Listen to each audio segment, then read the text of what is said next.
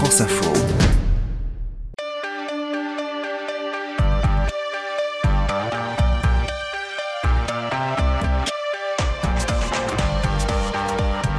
Après une année euh, électorale écrasée par la guerre en Ukraine et agitée par des stratégies de communication inédites dans la Ve République, l'heure du bilan a sonné. Les taux d'abstention aux élections législatives confirment, s'il fallait encore une preuve, que la défiance envers la politique s'est installée dans la société, à tel point qu'une candidature hors norme dans la lignée d'un Donald Trump aux États-Unis ou du mouvement 5 étoiles en Italie a émergé.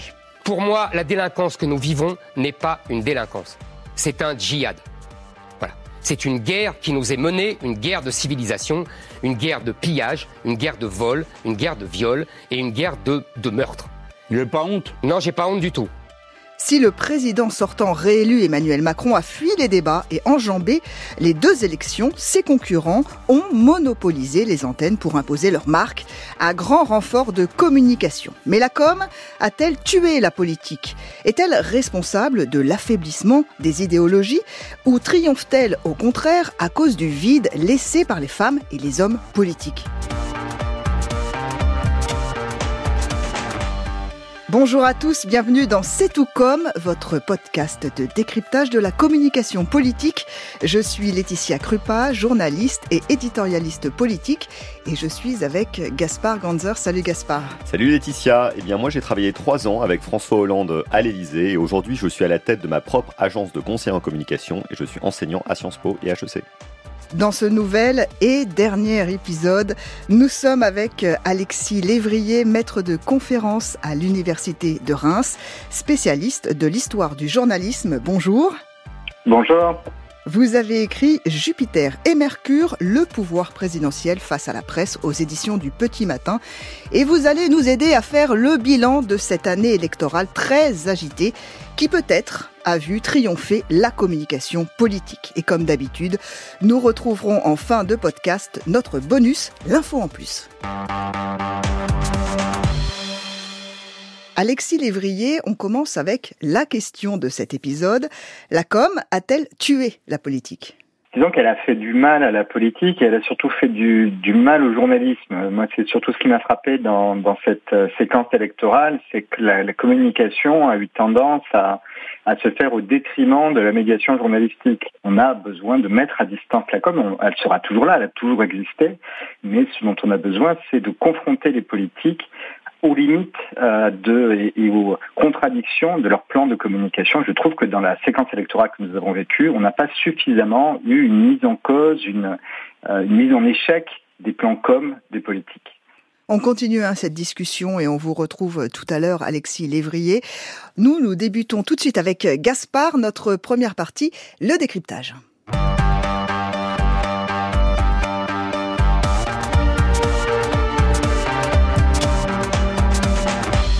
Gaspard, on va commencer ensemble avec euh, l'épilogue des élections législatives. La NUP a réussi son pari électoral, mais Jean-Luc Mélenchon n'a pas pris Matignon et c'est le Rassemblement national euh, qui finalement euh, a créé la surprise. On écoute le chef de file des Insoumis, Jean-Luc Mélenchon, puis Marine Le Pen au soir du second tour. Quel bon débarras d'avoir vu, après M. Blanquer éliminé dès le premier tour,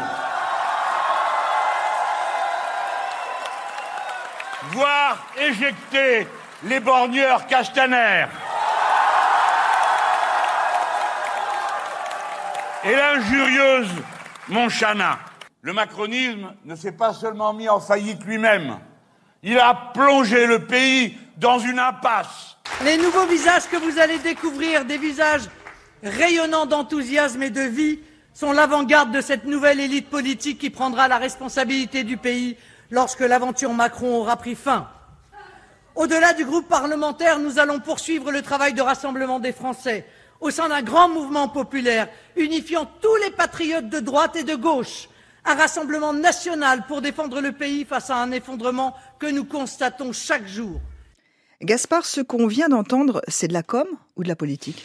Alors, première remarque, euh, les discours qui sont faits les soirs des victoires ou des défaites sont rarement les meilleurs parce qu'ils sont portés par une forme de vague d'enthousiasme et ils poussent à tous les excès ce qu'on vient d'entendre.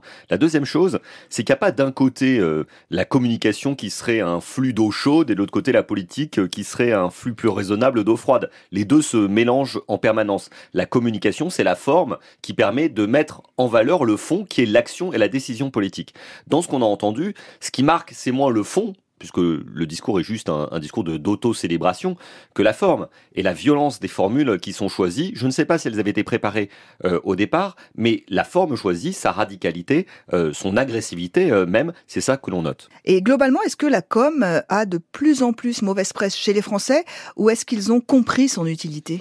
Je pense qu'elle conserve une très mauvaise presse chez les Français, contrairement d'ailleurs à ce qui peut se passer aux États-Unis ou dans les pays anglo-saxons dans lesquels il est tout à fait admis qu'il puisse y avoir du marketing politique, puisque là-bas on parle de marketing politique plus que de communication politique. On trouve ça normal d'être entouré de gens qui vous aident à vendre vos idées comme on pourrait vendre des services ou des produits.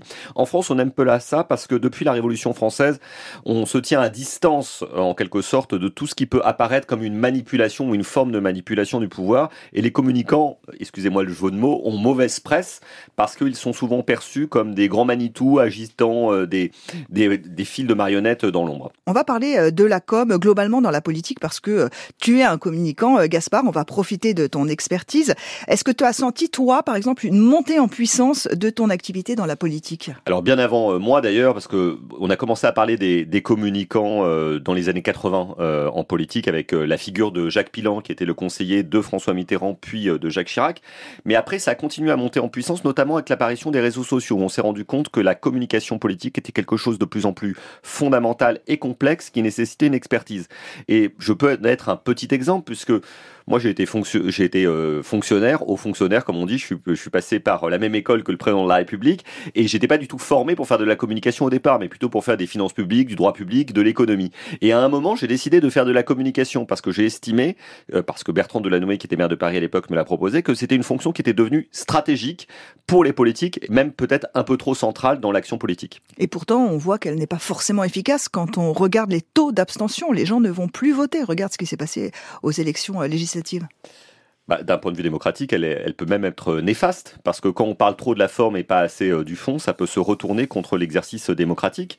Après, les hommes et les femmes politiques, peut-être parce qu'ils ont un peu renoncé à certains clivages idéologiques, ou pour certains à l'ancrage de terrain, misent peut-être un peu trop sur les médias et sur les réseaux sociaux, et donc trop sur la communication. Parfois, ça leur réussit. Hein. La victoire d'Emmanuel Macron euh, en 2017 est aussi un exploit de communication, mais parfois, ça se retourne contre eux. On continue euh, ce débat, on va analyser euh, le phénomène hein, qui a marqué euh, la séquence électorale de 2022, ce que certains ont appelé la bulle. Éric Zemmour, on écoute un extrait de son entrée en campagne, son clip diffusé sur YouTube le 30 novembre dernier. Vous vous sentez étranger dans votre propre pays. Vous êtes des exilés de l'intérieur. Longtemps, vous avez cru être le seul à voir, à entendre, à penser, à craindre vous avez eu peur de le dire, vous avez eu honte de vos impressions. Longtemps, vous n'avez pas osé dire ce que vous voyez et surtout, vous n'avez pas osé voir ce que vous voyez. Et puis, vous l'avez dit à votre femme, à votre mari, à vos enfants, à votre père, à votre mère, à vos amis, à vos collègues, à vos voisins. Et puis, vous l'avez dit à des inconnus et vous avez compris que votre sentiment de dépossession était partagé par tous. La France n'était plus la France, et tout le monde s'en était aperçu. Gaspard, c'est un objet de communication politique non identifié, ce clip? C'est absolument exceptionnel à réécouter quelques mois après, maintenant que la bulle Zemmour, euh, comme tu l'as dit, a, éclaté. Euh, c'est un objet de communication politique qui s'est révélé quand même très efficace au moment euh, du lancement. Tout le monde en a parlé. On se souvient même ici, à ce micro, on avait commenté le choix de la musique de Beethoven, le clin d'œil au film Le discours, le discours d'un roi. Et il avait fait le buzz pendant de nombreuses semaines. Mais finalement, on s'est rendu compte par la suite que euh, derrière la communication, finalement, il y avait un positionnement de fond assez euh, étroit euh, qui ne lui a pas permis de durer, contrairement à d'autres forces politiques plus anciennes comme le Rassemblement national. Et alors, euh, lui, Éric Zemmour, a parié sur un support de communication, le numérique. Il a été euh, très puissant sur YouTube et, c'est un des premiers à avoir répondu présent à, l'invitation d'une influenceuse, Magali Berda. Ça aussi, c'était une première, hein, une influenceuse qui se targue de jouer un rôle dans la campagne présidentielle. On écoute un extrait euh, de son émission avec Marine Le Pen. Et en discutant avec vos équipes, je me suis rendu compte que vous aviez pas mal souffert, peut-être aussi de la diabolisation justement, tant même sur, euh, par exemple, euh, le physique. Par exemple, vous prenez des photos, des fois pas à votre avantage, pour euh, vous mettre pas dans une bonne position. Est-ce que ça vous a blessé en tant que femme? Est-ce que ça a pu vous atteindre? Vous trouvez que c'est plus facile d'attaquer quelqu'un quand on est une femme, justement? Je veux dire, les femmes sont par principe considérées comme incompétentes et c'est vrai qu'elles sont beaucoup plus attaquées sur leur physique que les hommes par des hommes qui parfois devraient mieux se regarder dans une glace par ailleurs. Bon, ça c'est un autre sujet. Mais j'ai surtout euh, beaucoup souffert de discrimination quand j'étais jeune, à cause du nom que je portais. Le risque hein, avec euh, ces nouveaux formats, euh, Gaspard, euh, c'est que finalement on se passe des journalistes, donc on se passe du questionnement journalistique, et puis c'est un boulevard pour les politiques, c'est de la communication facile. Est-ce que tu penses que toutes les campagnes électorales dorénavant vont être rythmées par ces formats novateurs? Je le crains. Euh, je crois qu'on a franchi euh, un cap euh, au cours des 12 derniers mois. ça a été vrai avec cette émission de, de Magali Berda qui a conduit à l'extrême banalisation des idées les plus extrêmes. Hein. Des questions étaient posées sur un coin de, coin de canapé à des gens qui portaient des idées extrêmement radicales.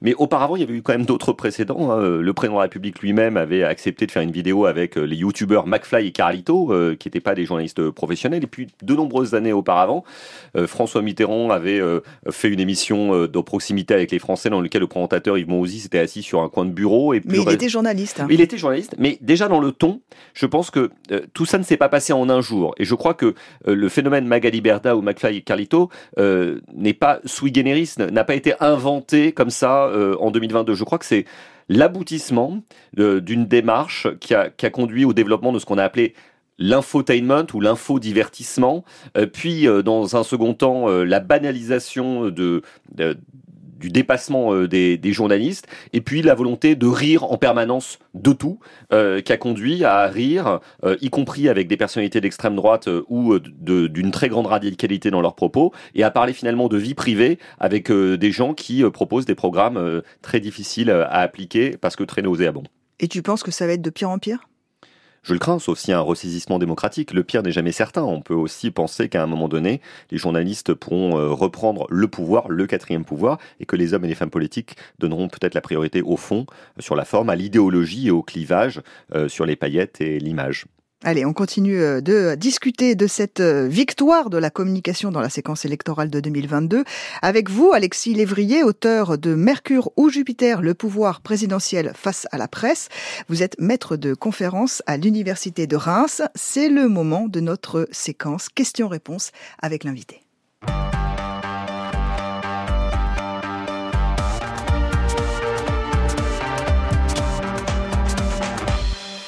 Alexis Lévrier, euh, vous nous avez un petit peu euh, déjà répondu hein, en introduction euh, de ce podcast, mais quel rôle, à votre avis, les médias ont-ils joué dans cette campagne électorale?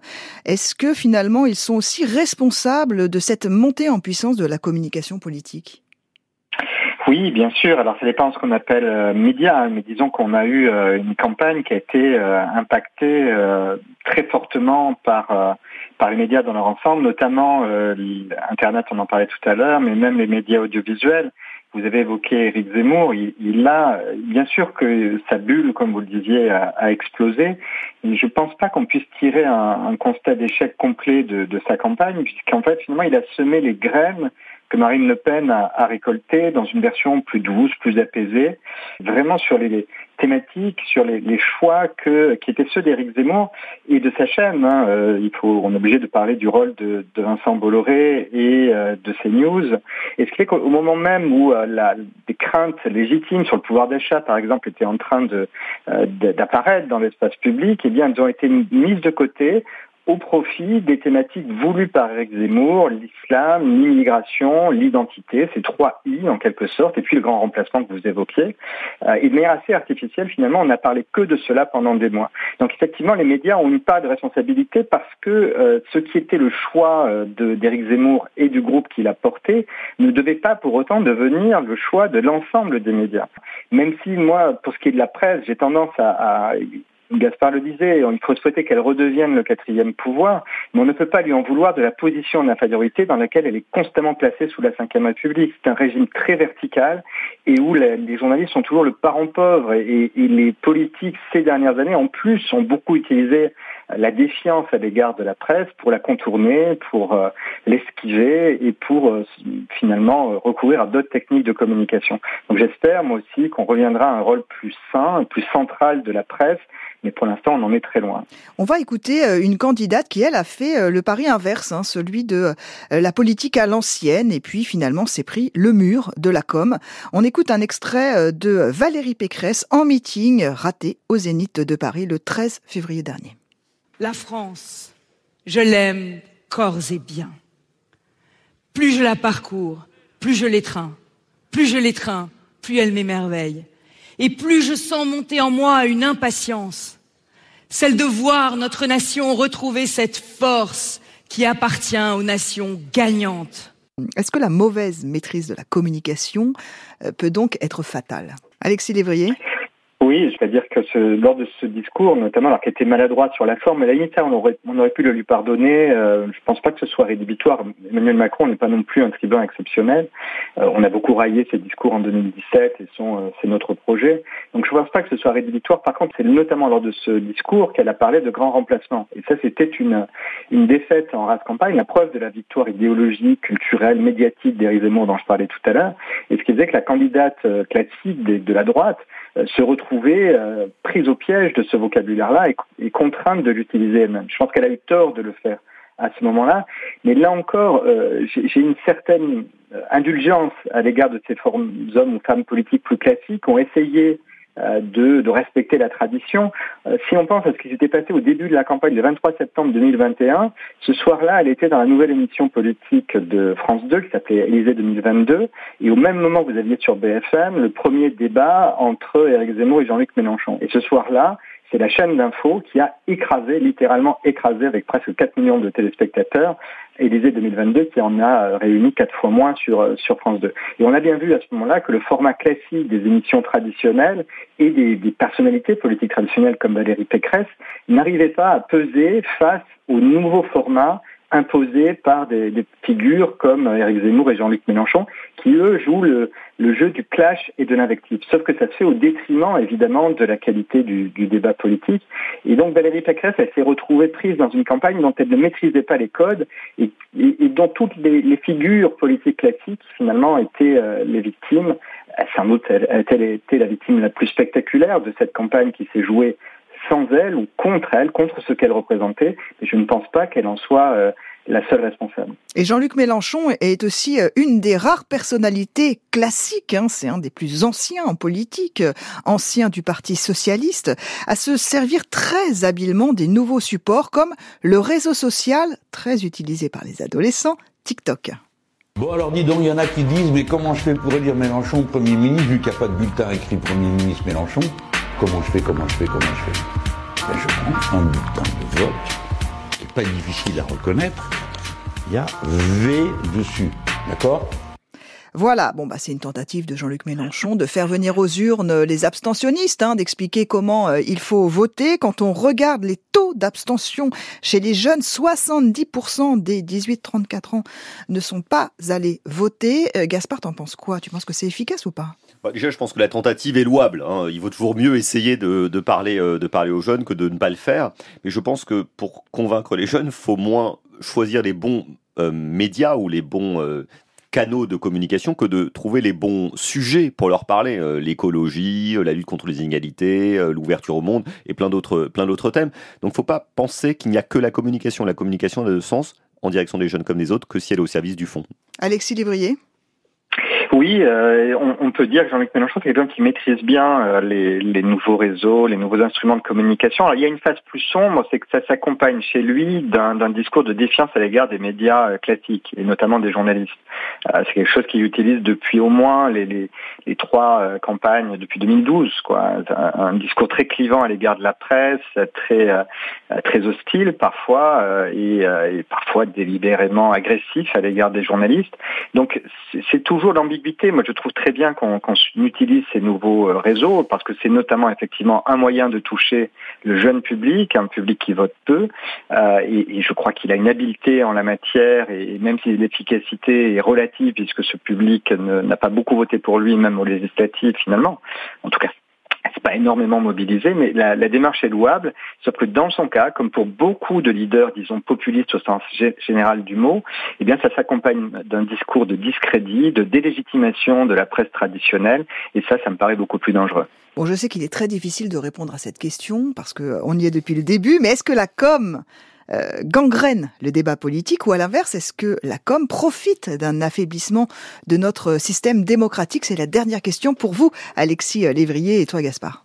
Je pense que euh, elle a un effet pervers en ce moment. Ça dépend de, quoi on parle. La communication, elle existe euh, depuis toujours et c'est normal que les personnalités politiques. Oui, mais là, il faut vous mouiller, Alexis Lévrier. Hein. Je vous demande de vous mouiller là. Allez, une petite réponse rapide, synthétique c'était la prudence universitaire. Mais oui, je pense qu'aujourd'hui, il y a un effet pervers parce que la, presse, notamment, qui peut réguler la communication, qui peut opposer à la communication des politiques un discours de confrontation, de contradiction, ne remplit plus son rôle pour tout un tas de raisons.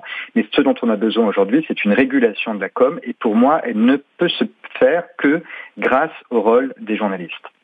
Gaspard? Je souscris à ce qui vient d'être dit. Euh, moi, j'ai une bonne vision de la communication politique quand celle-ci permet le dialogue avec euh, les citoyens et qu'elle permet le questionnement journalistique, quand elle est au service du fond, des clivages et des débats d'idées. En revanche, la com, euh, on va dire dit de façon plus, plus raccourcie, quand il ne s'agit que de l'esbrouf, des paillettes, des formules et du clash, ça ne suffit pas et ça participe même à la défiance démocratique.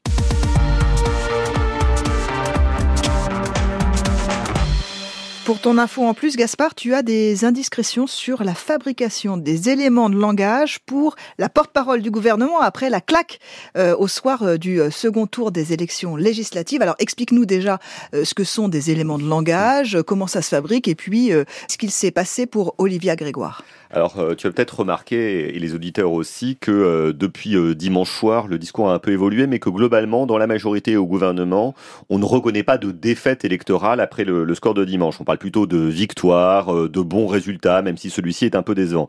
Ces mots sont répétés à l'envi par tous les interlocuteurs, quasiment selon la même modalité. Pourquoi?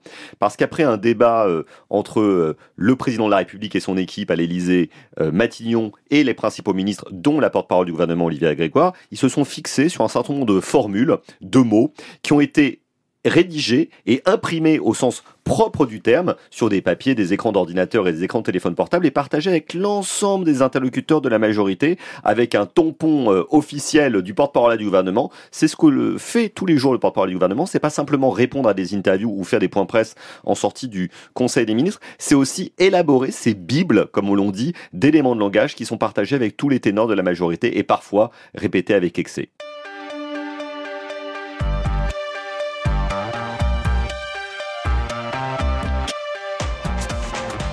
Et nous arrivons déjà à la fin de l'épisode. Merci beaucoup Alexis Lévrier. Merci à vous. Vous pouvez retrouver le podcast sur franceinfo.fr et sur l'application Radio France. Salut Gaspard, avec un peu d'émotion. Euh, mille merci pour euh, cette année ensemble passionnante, euh, on l'espère. Merci à toi. Et n'oubliez pas de garder les yeux et les oreilles ouverts. C'est tout comme, et c'est déjà beaucoup.